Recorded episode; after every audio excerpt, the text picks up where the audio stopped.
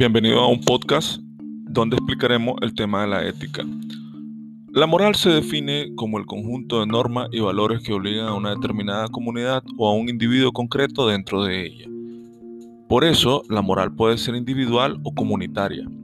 Así se habla, por ejemplo, de la moral cristiana, de la moral judía, de la moral musulmana, y dentro de cada comunidad hay un aspecto moral. Es posible que hayan personas que no sean fieles a las normas de la moral colectiva, lo que implica en tanto que esto dependerá de la etapa de su educación moral, por lo que todos pasamos por una determinada educación y una determinada perspectiva de cómo vemos las cosas. El ejemplo está en la infancia. En la infancia nosotros tenemos o cada persona recibe en su vida moral una forma de educación y una forma de valores hasta que tiene su propio modo autónomo. Así pues, la moral es un carácter fáctico, es decir, se refiere a hechos, a normas y valores morales que se pueden observar en una determinada comunidad humana o en una determinada forma de ser dentro de una familia en una época concreta e histórica. Esta condición depende de todos los aspectos morales, puesto los sistemas morales son diversos. Los sistemas morales son estructuras generales que permiten establecer criterios que se convierten en determinadas normas de comportamiento. La filosofía, cuando habla de la ética, lo define como una reflexión racional acerca de la moral y su objetivo, que es dilucidar el fundamento y el significado del deber moral. Esto implica comprender la diferencia entre los diversos sistemas morales. La ética es una disciplina filosófica que analiza la obligación moral desde una perspectiva racional, o sea, razonar lo que estás haciendo entre el bien y el mal. Es decir, que es una parte de presupuestos que pueden ser teológicos, pueden ser religiosos o pueden ser de carácter profesional que fundamenten su razonamiento.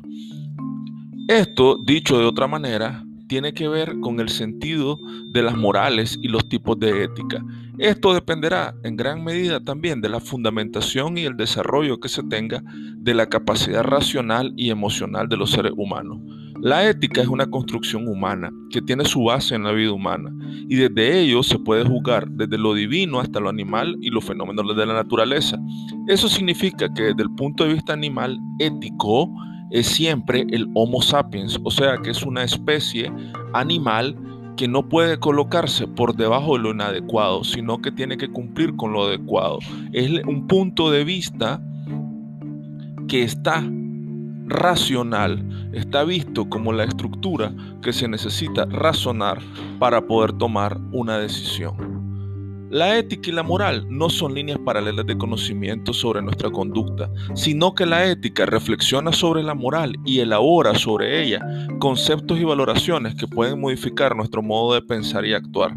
Todos los análisis éticos que se han producido en la historia filosófica se pueden agrupar de dos maneras o en dos grandes grupos, la ética del deber y la ética de la felicidad.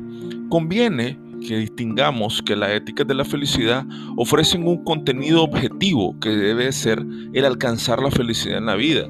Fue Aristóteles, si lo recordamos, el primero que cifró la felicidad como la meta de la ética, al afirmar que todo ser humano desea y busca la felicidad como meta suprema en su vida. El problema que da el filósofo es que los seres humanos no coinciden en su visión directamente con la felicidad, pues muchas veces las acciones no van acompañadas directamente propias entre lo que hacemos para buscar la felicidad. Posteriormente hay muchos casos de filósofos como Epicuro, como Tomás de Aquino, como John Stuart Mill, que se han defendido y siguen viendo el positivismo y la conceptualización de la ética como una condición existencialista y que tiene que ver también con la plena realización humana y la, y fidelidad al compromiso personal que tenemos con los valores que uno defiende.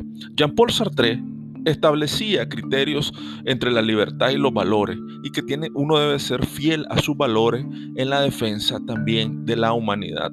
Conviene analizar también el concepto fundamental de la ética sobre la moral. Y me refiero cuáles son los que priman, los valores morales o los valores éticos. En realidad, mucho se usa como sinónimo ambas expresiones. Los valores éticos son los que consideramos como la guía de conducta o una buena conducta y deseable frente a otros. Y esta conducta deseable muchas veces no se lleva a cabo. La discusión en torno a los valores.